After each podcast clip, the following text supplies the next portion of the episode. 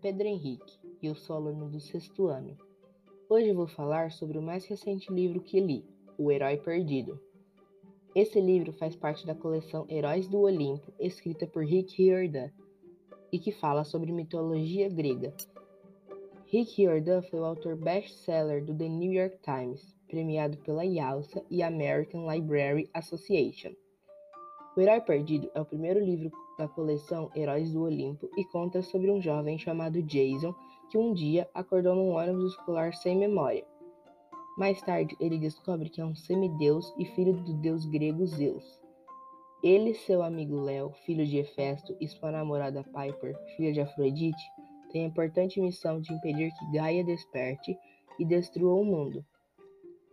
Esse é um livro de ação e aventura e o que me chamou mais atenção foi uma previsão feita por uma outra semideusa chamada Rachel, que disse: Sete meio-sangues responderão ao chamado. Em tempestade ou fogo o mundo terá acabado. Um juramento a manter com um alento final, e inimigos com armas à porta da morte afinal.